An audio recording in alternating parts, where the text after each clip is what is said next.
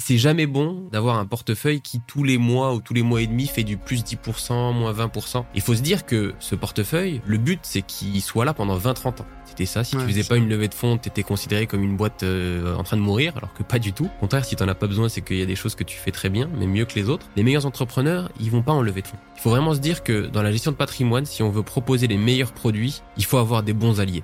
Quand on investit dans du privé, sur 95% des fonds, le vrai pacte qui est signé avec la maison de gestion private equity, c'est je suis prêt à ce que mon argent soit bloqué pendant 10 ans. Au fur et à mesure qu'on va avancer, le private equity, je pense, va prendre de plus en plus d'importance dans les portefeuilles des gens. Et donc le fait que l'État pousse, qu'il y ait de plus en plus de fonds avec des tickets minimum de plus en plus faibles, va faire que par la force des choses, les gens vont adopter petit à petit cette classe d'actifs.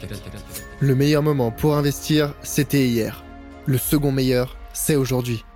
Je suis Charles Elias Farah, conseiller en investissement financier et fondateur du Grand Bain, le média de celles et ceux qui veulent prendre une longueur d'avance dans la gestion de leur argent et le développement de leur patrimoine.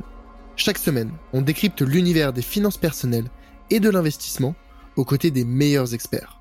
On parle des sujets qui fâchent, sans tabou ni langue de bois, pour te transmettre les meilleurs enseignements. À la fin de chaque épisode, tu repars avec un plan d'action à mettre en place le jour même à la lumière de l'actualité avec un seul but, de constituer le patrimoine de tes rêves et atteindre la liberté financière. Alors prépare de quoi noter, enfile ton maillot et surtout, attention à la vague.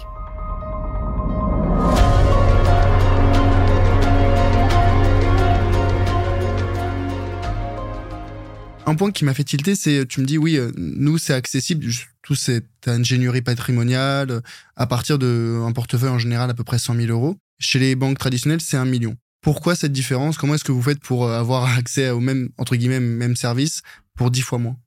Bah, c'est une encore une fois une très bonne question et je vais te donner une une très bonne réponse. Très bonne réponse, je sais pas, mais au moins une citation d'un partenaire euh, bah, d'un cabinet de conseil que tu connais très bien. On a on a passé pas mal de temps, qui me disait euh, dans la gestion d'actifs et dans l'assurance de manière générale, quand tu regardes un, bâtiment, d'un AXA ou Generali ou autre, 10 étages, c'est des coûts, un étage, c'est des revenus. Donc, la charge opérationnelle que se traînent ces acteurs mhm. pour euh, X ou Y raison, des systèmes informatiques défaillant ou euh, trop vieux ou trop de lourdeur administrative ou euh, trop de dissonance parce que trop de départements fait que l'opérationnel pur a pris une des proportions énormes dans ces boîtes-là. Et donc, au vu de cette charge opérationnelle donc, qui coûte beaucoup d'argent et un système informatique qui ne permet pas une certaine agilité vis-à-vis -vis du client, eh bien, la structure opérationnelle ne peut pas répondre à des besoins parce que ce qu'il faut comprendre dans la, dans la gestion de patrimoine, c'est que euh, le gestionnaire, il est payé un pourcentage de l'argent que euh, va lui confier le client. Alors, pour la gestion de patrimoine non indépendante. Exactement. Mais c'est le cas de allez, 98% voilà, des acteurs. Et même pour les assureurs et les gestionnaires d'actifs, c'est comme ça qu'ils marchent. C'est des frais de gestion qui sont prélevés. Et donc, avoir un client à un million d'euros, d'un point de vue gestion, c'est pareil que d'avoir 1000 clients à 1000 euros à gérer. Parce que bon, c'est sûr que le service sera un peu plus premium pour la personne qui a plus d'argent, mais au final, ce sera pas mille fois plus que 1000 personnes. Et donc, c'est pour ça que euh, ces banques qui ont des structures de coûts, surtout si elles veulent proposer des équipes d'ingénierie patrimoniale, un conseiller attitré, etc., etc., ils sont obligés de limiter un certain nombre de clients pour pouvoir garantir ce niveau de service. Nous, chez Ramify, on essaie de faire plusieurs choses. La première, c'est que, comme on disait, on essaye de rationaliser les analyses. C'est-à-dire que on ne va pas s'attendre à ce que chaque conseiller soit en capacité de faire sa propre lecture des produits. On a euh, une base de recherche qu'on met à disposition des clients en libre service et nos conseillers, ce qui permet de plus facilement traiter des clients qui ont des problématiques fiscales ou d'investissement assez compliquées.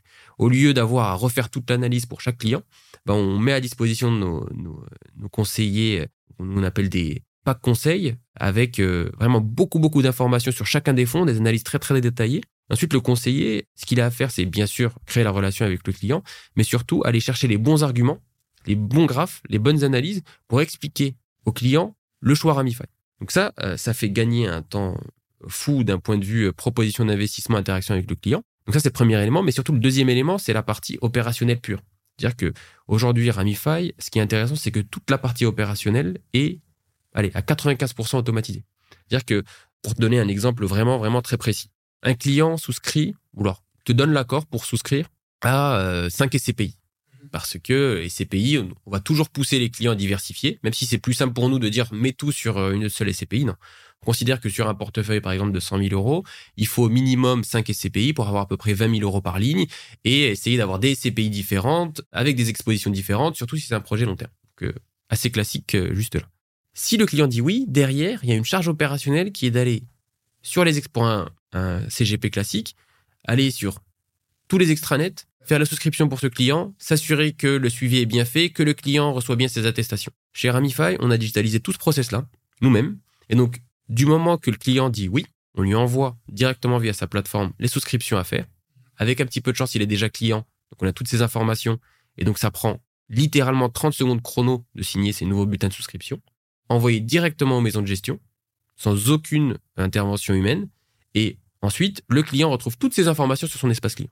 Et là, j'exagère pas, je pèse mes mots, le temps gagné sur la partie opérationnelle, il est de l'ordre de 5 ou 6. Parce qu'il faut quand même, bien sûr, répondre aux clients. On a toujours des gens qui sont là pour répondre, prendre les prendre au téléphone. Mais en tout cas, la partie opérationnelle pure de remplissage de formulaire, pour le dire comme ça, on l'a quasiment complètement éliminé je confirme, hein, pour le coup, euh, dans mon activité de gestionnaire de patrimoine, quand je fais de la souscription, euh, des bulletins de souscription pour euh, de la SCPI, ils sont pas reliés. Enfin, c'est pas leur faute, hein, mais les extranets ne sont pas reliés entre eux et donc tu retapes les mêmes informations à longueur de journée. Encore heureusement, c'est digitalisé, ça pourrait être papier, mais même, même digitalisé, ça prend, tu passes facilement 15-20 minutes par bulletin, quoi. Facilement. Donc 15-20 minutes par bulletin, on fait le calcul, 5 bulletins, 100 minutes, un client. Donc je te laisse imaginer le nombre de personnes dans le département back-office, middle office qu'il faut pour pouvoir gérer tous ces clients-là. Si tu en as 1000. Ah, infernal, infernal. C'est impossible. Si tu en as 1000, c'est impossible. Et que tu es CGP seul, c'est impossible. Ouais, je confirme. Ok, donc finalement, c'est en somme la charge opérationnelle en moins que vous avez par rapport aux institutions traditionnelles et les mécanismes euh, d'automatisation, digitalisation que vous avez mis en place qui vous permettent de euh, traiter, euh, on va dire, 100 dossiers, ou en tout cas 100 fois plus de dossiers, de la charge. Et surtout la qualité des analyses.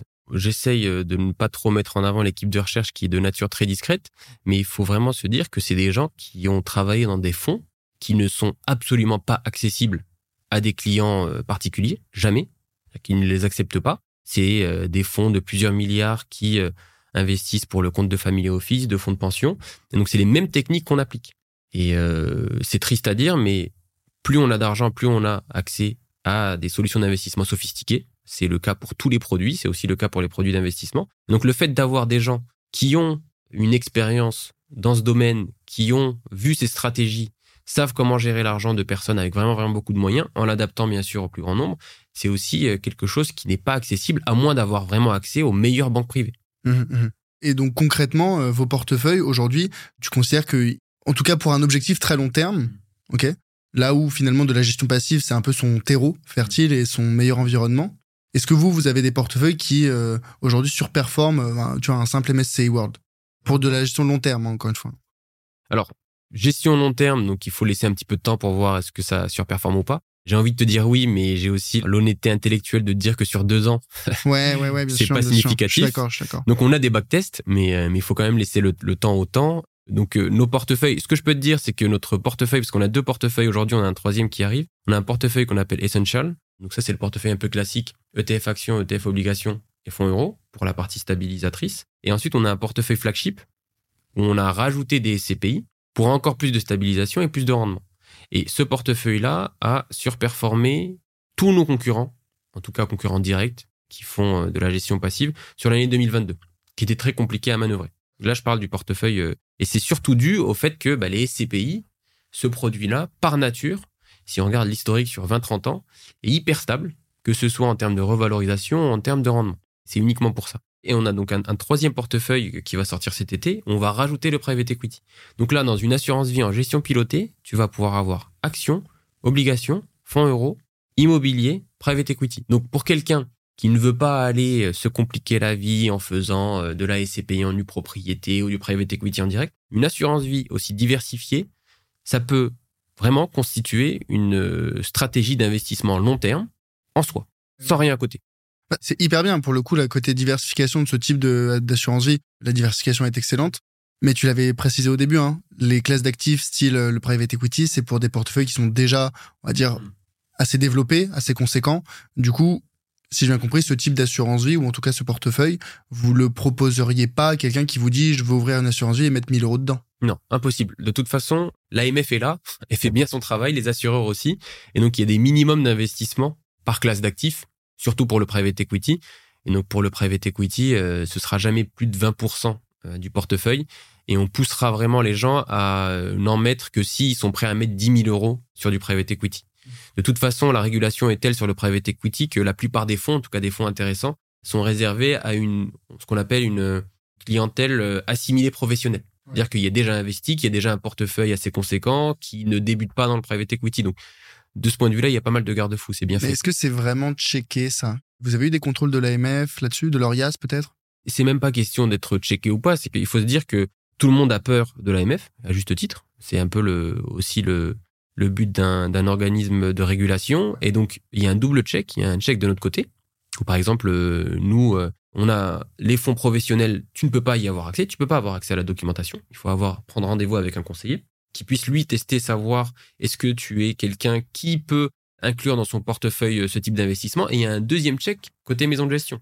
Donc même si nous on se dit ok, on a discuté avec la personne, on pense qu'elle est apte, la maison de gestion peut nous dire écoutez, on a durci nos critères ou alors euh, il y a un petit risque, on ne fait pas. Donc euh, pour le coup de ce point de vue-là, c'est plutôt bien fait, surtout sur le private equity où il faut faire attention. Mais est-ce que les critères, c'est, tu disais, clientèle assimilée professionnelle Est-ce que le critère principal, c'est la taille du patrimoine ou est-ce qu'il y a vraiment des questions de connaissances financières? Il y a les deux. Connaissances financières, taille du patrimoine, très important, c'est-à-dire qu'on va poser des questions. Est-ce que vous avez déjà investi en actions? Est-ce que vous avez déjà investi en immobilier?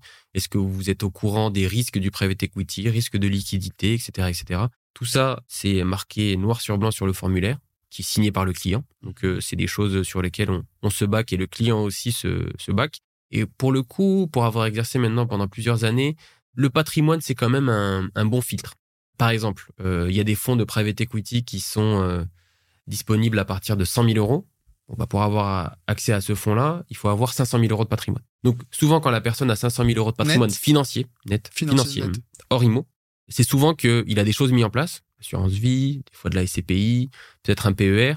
Et donc, c'est rarement des gens qui découvrent euh, le monde de la gestion de fortune de la gestion de patrimoine. Donc, je trouve que c'est un très, très, très bon filtre. Il y a d'autres critères. hein. Pour les plus jeunes, par exemple, avoir exercé dans un domaine euh, très proche du private equity ou du capital investissement pendant au moins un an ou deux. On va pas dire à quelqu'un qui travaille dans le milieu, tu ne peux pas investir, ce serait un, un comble. Donc, il y a des gardes de fous qui marchent plutôt bien, à condition bien sûr de bien faire son travail. Si on falsifie les, les bulletins de souscription, on, on peut plus s'en sortir. Oui, oui. Non, mais tu vois, sans falsifier des bulletins de souscription, les différences de patrimoine, je sais pas si elles reflètent vraiment un niveau de connaissance financière ou d'éducation financière vraiment, euh, on va dire, pertinent. Euh, Moi, je connais des personnes qui ont un- vraiment un, un petit patrimoine, euh, tout est relatif, mais et qui sont bien renseignées parce qu'elles sont intéressées par le sujet, mais qui justement, elles n'avaient pas particulièrement reçu d'éducation financière jeune, euh, ni à l'école, ni dans leurs études, qui se sont formées par elles-mêmes, éventuellement, qui pourraient avoir suivi, euh, tu vois, des formations complémentaires à leur formation initiale, et donc qui, aujourd'hui, ont un bagage conséquent, sans avoir de patrimoine conséquent. Inversement, et c'est un petit peu le, le danger, je trouve, c'est que si jamais on détient euh, son patrimoine, je sais pas, héritage, ou bien, euh, tu vois, des, on a vendu une entreprise, en mode on était un bon businessman, mais on a, on n'est pas forcément un très bon gestionnaire de ses finances personnelles, et ça arrive. On se retrouve avec une fortune, ou en tout cas un patrimoine conséquent, mais on n'a pas les connaissances et l'éducation financière pour. Dans ces moments-là, est-ce que toi, tu observes ça? Est-ce que tu trouves que les personnes avec un patrimoine conséquent, elles ont naturellement une meilleure éducation financière ou pas? Alors, pas dans ce sens-là. Et de toute façon, euh, la personne ou les exemples que tu viens de citer, il y a très très peu de chances qu'elles soient en capacité d'investir en private equity, c'est-à-dire qu'elles vont pas passer le test d'adéquation. Quelqu'un qui a 500 000 euros en cash non investi, on considère que c'est un investisseur non assimilé professionnel. Il n'a jamais investi. Il vient de revendre, comme tu dis, un héritage. euh, c'est de l'argent en cash ou en fonds euros. Il hérite une assurance vie. On considère qu'il a jamais investi en actions, jamais en IMO, jamais de montage compliqué. Donc, peu de chances qu'il puisse investir sur des gros fonds de private equity, des fonds qui vont venir euh, constituer une, grosse partie de son, patrimoine.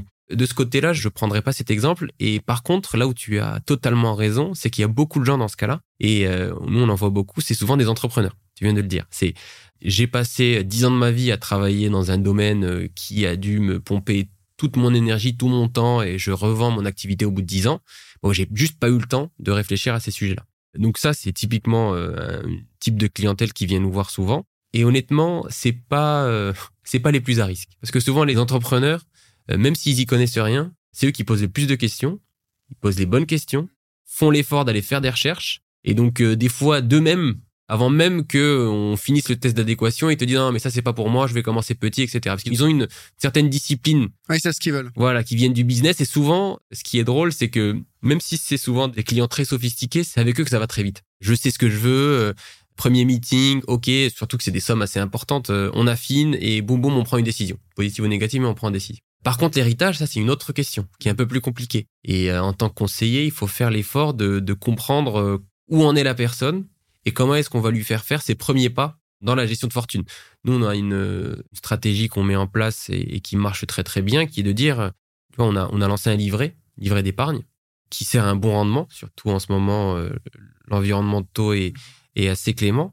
Et donc, ce qu'on dit, parce qu'on sent que des fois les gens, ils se posent des questions, ils demandent à, à- à plusieurs prestataires, c'est normal. On a une grosse somme, on s'y attend faut, pas, on il sait faut, pas quoi en faire. bien. Et donc, nous, ce qu'on leur propose, c'est, en attendant, vous le mettez sur un livret, parce qu'il faut pas brusquer le client. Si le client a envie de prendre un an pour, euh, sur 30 ans, un an, c'est rien. C'est toujours mieux d'investir le plus tôt possible, mais euh, on ne dira jamais un client attends un an, mais euh, s'il veut prendre un mois, deux mois, six mois, pour le bien de son projet long terme, il n'y a pas de souci. Mais par contre, ce qu'on propose, c'est en attendant, mets-le sur le livret. 3%, 3,5%, sans risque, pas de risque de perte en capital. Et ça, ça met en confiance les clients. Donc, c'est des choses qu'on met en place avec ces clients-là qui débutent. Et ensuite, on commence à les équiper petit à petit s'ils nous font confiance. Vous en voyez souvent des entrepreneurs qui ont vendu leur euh, entreprise Mhm. Ouais. Il y a des profils types un peu des secteurs en particulier, des âges, Une bonne question, ça. Il y a des gens qui revendent euh, des agences. Il y en a pas mal. des agences quoi euh, Marketing digital Marketing, euh, recrutement, euh, des agences euh, type euh, ouais marketing, digital marketing, ça marche plutôt bien. Ouais. Euh, au conseil. sociaux, peut-être, je sais pas. Ouais, voilà, ce genre de choses, digital marketing. On a aussi des entrepreneurs qui euh, font des levées de fonds ou euh, qui revendent une partie de leur capital et qui ont besoin de le placer. Parce que aussi, il y a des produits spécifiques qui te permettent d'éviter une certaine imposition de la reporter si tu investis dans certains fonds.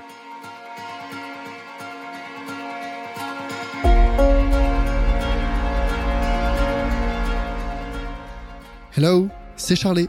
Ce que tu viens d'écouter est un extrait de l'épisode complet que j'ai enregistré avec mon invité. Donc, si tu veux écouter la totalité de l'échange, tu peux dès maintenant le retrouver sur ta plateforme d'écoute préférée. Au passage, pense à mettre 5 étoiles au podcast s'il te plaît. Ça compte énormément pour moi et ça m'aide à développer le podcast. Je te remercie d'avance et te dis à très vite pour un prochain épisode. A plus